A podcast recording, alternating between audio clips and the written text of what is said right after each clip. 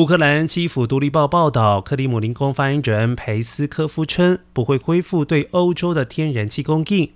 佩斯科夫进一步指出天然气供给出现问题是因为西方国家对俄罗斯寄出制裁包括了德国以及英国没有导致供应问题的其他原因。